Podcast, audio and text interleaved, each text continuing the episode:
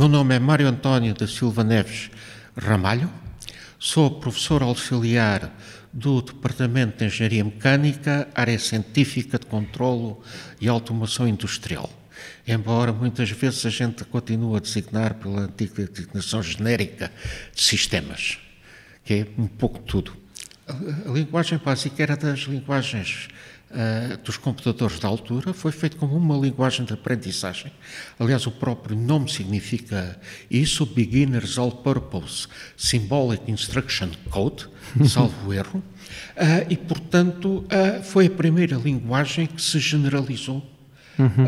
a nível do, do DOS. O DOS trazia um compilador de BASIC linha a linha, era horripilante, eu tinha que dizer, corrija a linha 13 na posição 5, troca. Quer dizer, era, aquilo era pior do que horrível, era quase tipo cartões. E tinha que ir lá alterar o caractere? Tinha que lhe dizer, olha, na linha 5 o terceiro caractere passa a ser não sei o quê. Ah, ah, claro. E depois apareceu o Turbo Básica que eu já conseguia ir com o cursorzinho dizer, olha, troca estes caracteres, ou põe a vírgula, tira a vírgula, ou qualquer coisa desse tipo. É uma coisinha pequenina no meio de uma imensidão de programação. Numa imensidão de programação. God. Dizer, portanto, uh, quando eu uh, digo aos alunos, não, não, em básica, uh, ou na cadeira de instrução aos computadores, um bom programa tinha 50 ou 60 instruções. Dizemos, só? Pois é, só Uh, o que eu agora faço, carrego no Enter e ele diz-me o erro. Naquela altura eu estava uma hora à espera do resultado uh, para ir corrigir um cartão, muitas vezes um erro que era derivado da, uh, da própria perfuradora. Okay. Ou porque o cartão não tinha avançado para a frente, as perfuradoras tinham um uso intensíssimo e eram físicas, não é? Pode haver um. O material tem sempre razão, não é? Quer exato. Dizer... Portanto, de vez em quando surgiam-nos uh, problemas desses. Um dos meus recordes, uh, que eu conto isso, foi num programa, estava a fazê-lo no quarto ano, portanto, o programa em si fazia 20 e não sei quantos gráficos. e, portanto, trazia uma listagem já razoavelmente grande e num dos primeiros cartões, portanto, íamos entregar já ao programa ao professor, pusemos uma coleção de cartões comentários, dizer este programa destina-se a. E o cartão devia começar obrigatoriamente com um C na primeira coluna. A perfuradora imprimiu o C no topo do cartão, mas não fez o buraco. Ok. E o resultado foram alguns 10 centímetros de listagem, porque a seguir aquilo eram 400 linhas de programa, qualquer coisa deste tipo, por cada uma delas ela imprimiu o berro que havia uma instrução antes do início do programa, seguido da instrução fora do sítio, seguido do ignorar da instrução, para as 400 uh, cartões tinha o programa, seguido de um resumo dos erros. Ok. Isso resultou em quê? Isso resultou numa listagem de alguns 10 centímetros de papel. 10 centímetros em... Em espessura. Em espessura. Não estamos a falar de 10 centímetros assim em comprimento. Não, não, 10 centímetros de espessura de papel. Portanto, a gente punha os cartões e os resultados eram-nos entregas impressos naquele papel de... Uh, computador com a perfuração Carol dupla uh, para felicidade da economia do técnico, as folhas que utilizavam no centro de eram um bocadinho mais curtas do que o standard. Pronto. Mas mesmo assim foi uh, uma enormidade de papel por causa de um buraco num cartão. Uh, nós íamos falar isto no final, mas aproveito já para perguntar. Uh, esse tempo dos cartões era dramático, em termos de, como é que eu lhe dizer, tempo não estamos a falar dos cálculos nem da rapidez de um computador de hoje em dia.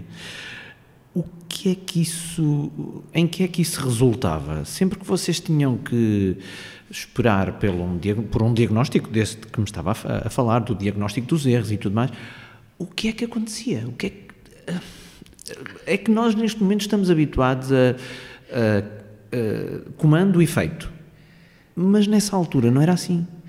Ah, neste momento é um bocadinho mais eficiente do que isso. Um bocadinho Porque só. eu dou o comando e ele diz-me o erro e sugere-me a correção. Mas nessa altura, então, o que é que faziam quando Naquela estavam à espera? não. Nada. Como assim nada? Ah, nós estávamos, ah, estávamos em período de aulas, íamos para as aulas. Não estávamos em períodos de aulas, não tínhamos nada que fazer. E, portanto, o que fazia era trazer-se um livro e ir para algum sítio a lê-lo. Ah, livros tipo quê? Fosse o romance, qualquer coisa que nos ocupasse o tempo, porque durante aquele ah, hora, que era o mínimo que demorava entre ah, recolherem os programas e apresentarem os resultados, eu não tinha nada absolutissimamente que fazer. Dizer, esperava que o programa já tivesse, que já tivesse descoberto todos os erros possíveis. E, portanto, era comum nessa altura, ah, durante agosto, haver os alunos a, a, a correrem programas. Eu fiz, muitos dos programas eram feitos em agosto, porque demorava tempo a fazer, e, portanto, os alunos sentavam-se na escadaria do pavilhão central a ler um livro que era dos bons sítios para, ah, para ler. Fresquinho, né? Fresquinho. Está- Fresquinho, Estávamos à, em à agosto. sombra, de tarde.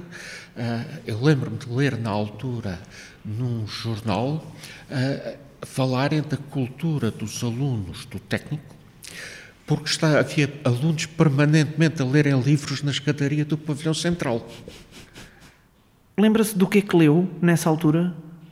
Exemplos. Ah, desde ah, ficção científica, ah, Não me espanta, diga-se de passagem. Ah, a livros sobre ah, ah, natureza, a história da natureza, até alguns romances, obviamente. E- Mas e- muitas vezes a minha atenção vai em direção aos livros de ficção científica. não, não se lembra de nenhum livro que tenha trazido para as escadarias do Central? Não, já não me lembro assim propriamente de um título. Ah, na altura havia uma preocupação grande. Ah, nós tínhamos uma cadeira que era desenho e métodos gráficos, ah, em que o desenho era feito à mão. E, portanto, nós tínhamos de trazer uma coleção de réguas, quadros, companhia. E, portanto, uma das nossas primeiras preocupações era arranjar um cacifo. E, portanto, esse cacifo servia quase como ah, escritório local. Portanto, havia sempre um livro ali ah, para quando não houvesse nada que fazer.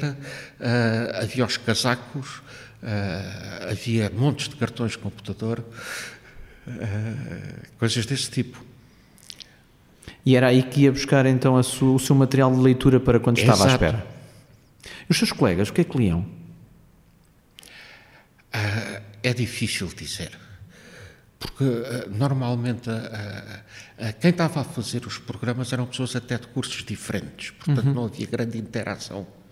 Ah, entre outras coisas, porque estava toda a gente à espera e a ver na memória ainda se tinha ficado alguma vírgula ah, ou ponto, ou coisa do género. Portanto, às vezes aquilo é ah, um trabalho mais ou menos. Isso dava um bocadinho cabo dos nervos, não? Não dava cabo dos nervos? Ir à procura do erro e. Rasur, rasurar, não. Fazer tudo de novo, os cartõezinhos todos e tudo mais. Dava. Ah, havia uma coisa que era com que a gente tinha um cuidado extremo, que era não deixar cair os cartões. Porque aí repô-los por ordem era um quebra-cabeça ah, enorme. É um livro que não está colado. Exato. Ah, mas é um livro em que não dá para trocar duas páginas. Pois. Até a página em branco tem que estar exatamente naquele sítio. e, ah, consequentemente, ah, os termos de. ah, ah, e depois há uma questão de gosto. Às tantas, aquilo é quase uma, uma questão de nós contra o programa descobrir onde é que eu pus o índice errado ou porque é que ele não está a fazer isto. É a luta do bem contra o mal.